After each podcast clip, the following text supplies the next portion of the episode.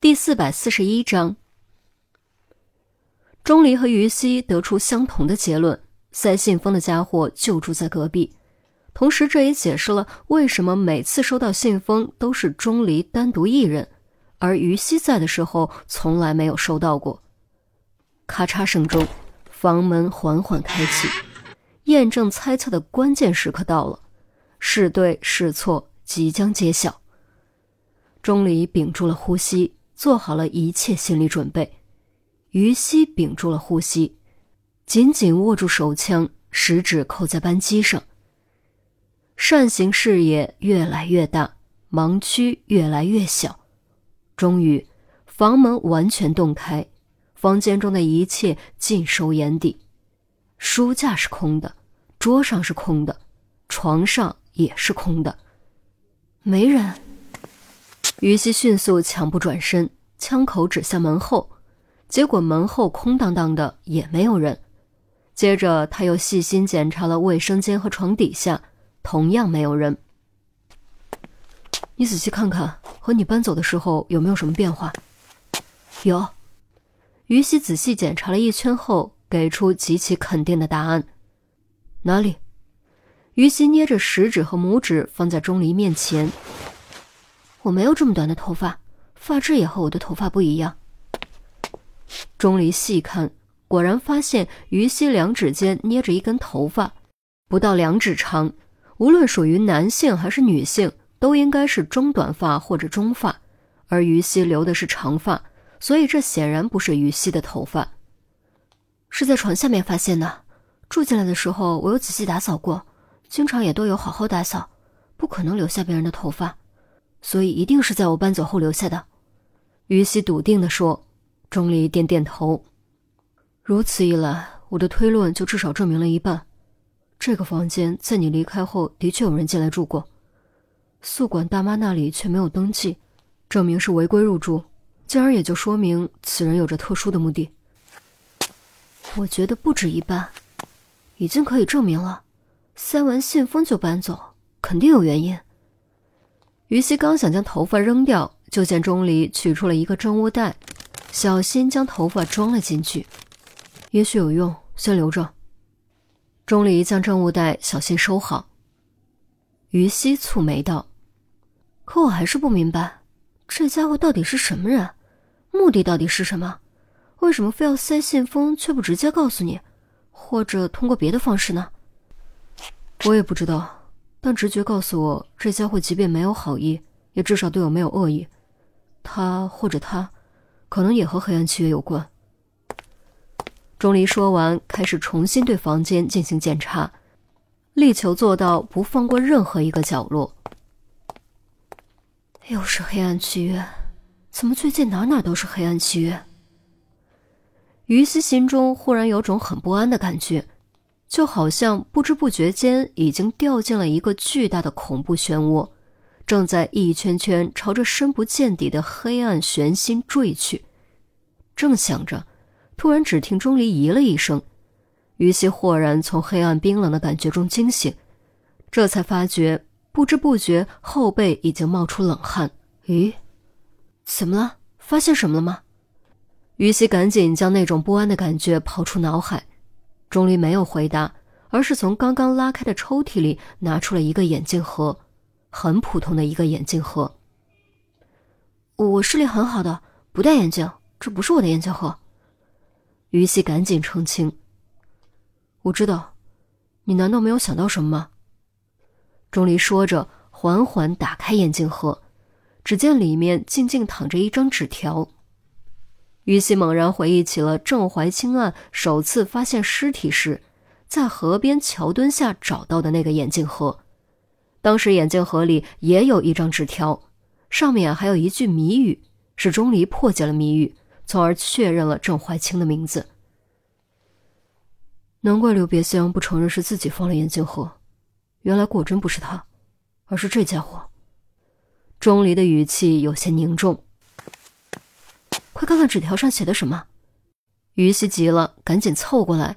虽然钟离觉得这家伙没有恶意，但他还是感觉到了一丝寒意。钟离深吸口气，拿起眼镜盒里的纸条翻了过来，上面果然有字，而且又是一句有些莫名其妙的话：“无面人，无心鬼，无情郎，人鬼殊途，狼心似铁。”看到这句话，钟离刹那间如遭雷击，原本轻如鸿毛的纸条竟变得比泰山还要重，压得他几乎拿捏不稳。无面人，无心鬼，无情郎，人鬼殊途，狼心似铁。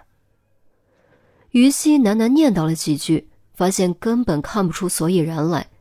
虽然观察力、推理能力都比过去强了不止一个档次，但猜谜这种事他还是不在行。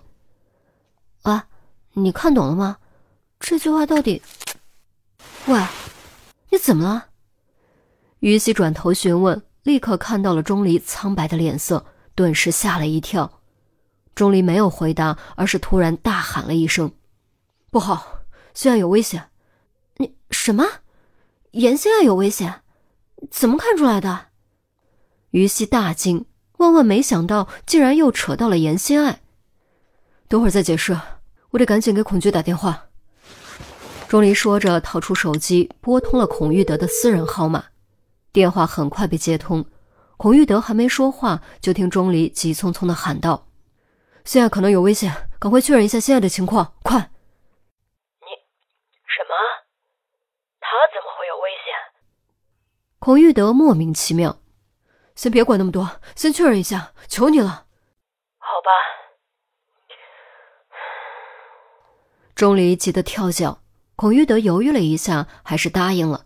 接着便是长达三十八秒的沉默，这三十八秒短暂到一晃神的功夫都不到，但对钟离来说却是如秒如年，煎熬至极，心脏就好像被一只手紧紧的握住，无法跳动，无法呼吸，紧张的额头冒汗。终于，孔玉德的声音重新响起：“确认过了，严心爱好好的。”我说你能不能别一惊一乍的，害得我都跟着紧张了。真的没事。钟离稍微有点破音。废话，骗你有意思吗？你到底看到了什么，还是听到了什么？为什么会突然觉得严心爱有危险？孔玉德语气严肃，他绝不相信钟离会心血来潮。电话里说不清楚。下次去局里再说。钟离长长松了口气，刹那间有种从水里被捞出来的感觉，心脏骤然加速，大口大口贪婪的呼吸着新鲜空气。啊，也行。哦，对了，有件事要告诉你，我也是刚打电话确认情况才知道，严心爱生了，是个男孩，很健康，你可以放心。孔玉德语气中多了几分笑意。无论母亲是什么样的人，孩子总是无辜的，而且新生命的诞生总是象征着希望和新的开始，总能给人带来幸福和愉快。钟离傻了几秒钟才反应过来，急声问：“现在怎么样？没有难产吧？”“没有，他也没事，母子平安。再过几个月，你就可以看到孩子了。”赶紧做好准备吧，如果遇到什么困难，可以找我。那就好，那就好。谢谢，谢谢。钟离再次松了口气。那行，就这样吧。来警局记得给我说清楚。孔玉德说完，挂断电话。房间中很安静，于西隐隐约约能够听到些内容。见钟离放下手机，赶紧询问情况。现在没事，是我多心了。孩子刚刚出生，母子平安。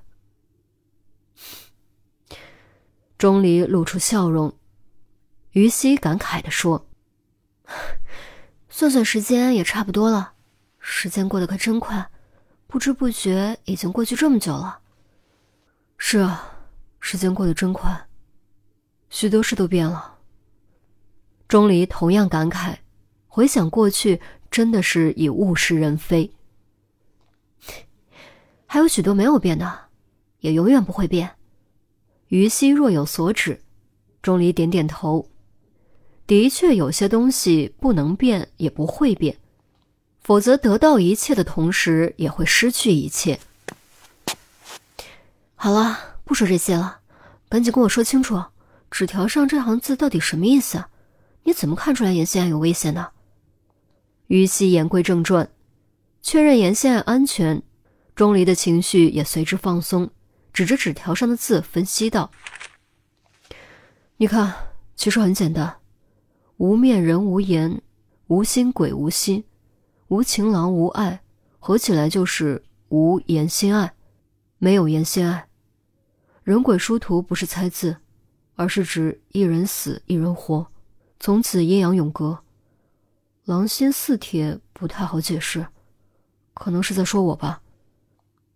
哦，阴阳永隔，没有言心爱。所以你觉得是言心爱死，你活，暗指言心爱有危险，有人要杀严心爱，是这样吗？于西恍然大悟。